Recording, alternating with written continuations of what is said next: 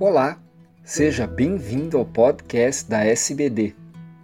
Eu sou Fernando Valente, professor da Faculdade de Medicina do ABC e editor do podcast. Esses programas contam com a participação de grandes diabetologistas brasileiros.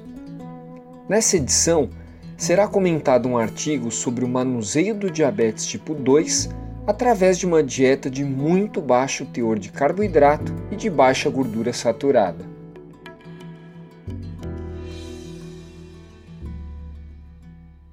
Olá, eu sou Cristina Lali, endocrinologista da Unicamp, e vou comentar um artigo publicado no Diabetes Care de novembro de 2014, volume 37, página 2909.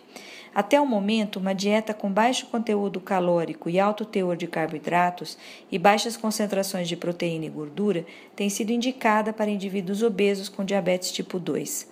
No entanto, sabe-se que o carboidrato leva a concentrações maiores de glicose pós-prandial quando comparado à proteína e à gordura. Assim, os autores tiveram como objetivo avaliar os efeitos de uma dieta de baixo teor de carboidrato sobre o controle glicêmico e fatores de risco cardiovascular de indivíduos com diabetes tipo 2, comparando com a dieta utilizada habitualmente. Indivíduos adultos com índice de massa corporal de 25 a 45 kg por metro quadrado, com idade entre 35 e 68 anos e diagnóstico de diabetes tipo 2, foram recrutados para participar de um estudo randomizado, controlado, conduzido em um único centro de Adelaide, na Austrália, de maio de 2012 a fevereiro de 2013. Os participantes foram pareados por idade, gênero, índice de massa corporal, níveis de hemoglobina glicada e tipo de antidiabéticos em uso, e randomizados para receber a dieta de baixo teor ou a controle. A dieta em estudo era composta por 14% do seu conteúdo calórico na forma de carboidrato, correspondendo a menos de 50 gramas por dia, 28% de proteína e 58% de gordura, a maior parte monoinsaturada. A dieta controle apresentava 53% de carboidrato, com ênfase em alimentos de baixo índice glicêmico, 17% de proteína e 30% de gordura, principalmente monoinsaturada.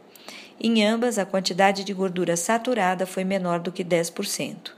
Os pacientes receberam planos alimentares individualizados, com quantidade calórica de 1.000 a 1.500 quilocalorias por dia, eram acompanhados por nutricionista e eram orientados e supervisionados na prática de atividade física. O desfecho primário foi hemoglobina glicada e os desfechos secundários foram a variabilidade glicêmica, o perfil lipídico, pressão arterial e mudanças nas medicações antidiabéticas. As avaliações ocorreram no início e 24 semanas após. Um total de 115 pacientes começaram o estudo e 93 o completaram. As características gerais foram semelhantes entre os dois grupos. Após as 24 semanas, o peso, o índice de massa corporal, circunferência abdominal, pressão arterial, dosagem de insulina, índice de Roma e R beta, colesterol total e LDL e proteína C reativa foram semelhantes entre os dois grupos.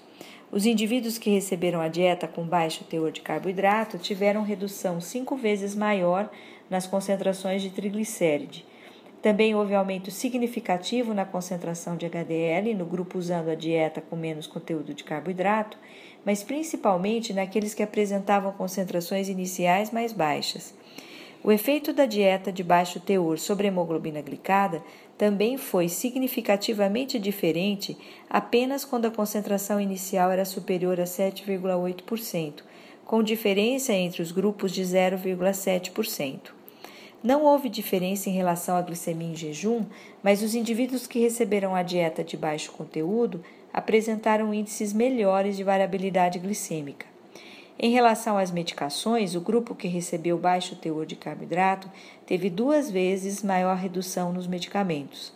Em conclusão, ambas as dietas com baixo conteúdo energético e baixa concentração de gordura saturada proporcionaram melhora nos parâmetros de controle de indivíduos obesos com diabetes tipo 2, mas neste estudo, a dieta com baixo teor de carboidrato apresentou melhora no controle glicêmico em alguns fatores de risco cardiovascular e na necessidade de medicações.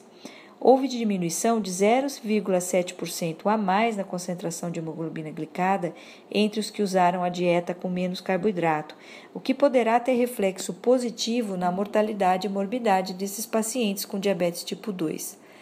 Este trabalho traz nova luz às orientações dietéticas aos pacientes com diabetes tipo 2, ainda que sejam necessárias avaliações com maior número de pacientes e com análise dos efeitos em longo prazo. Obrigada.